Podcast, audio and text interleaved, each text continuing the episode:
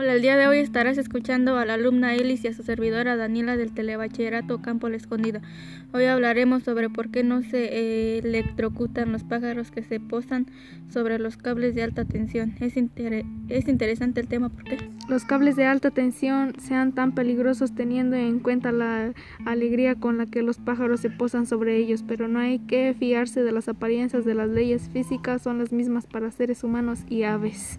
Lo que más me gustó fue que tanto los seres humanos como las aves tenemos las mismas leyes físicas. A mí me pareció curioso que las aves no se electrocutan. Para concluir, pienso que esta información nos sirve para comprender las leyes físicas de todos los seres vivos.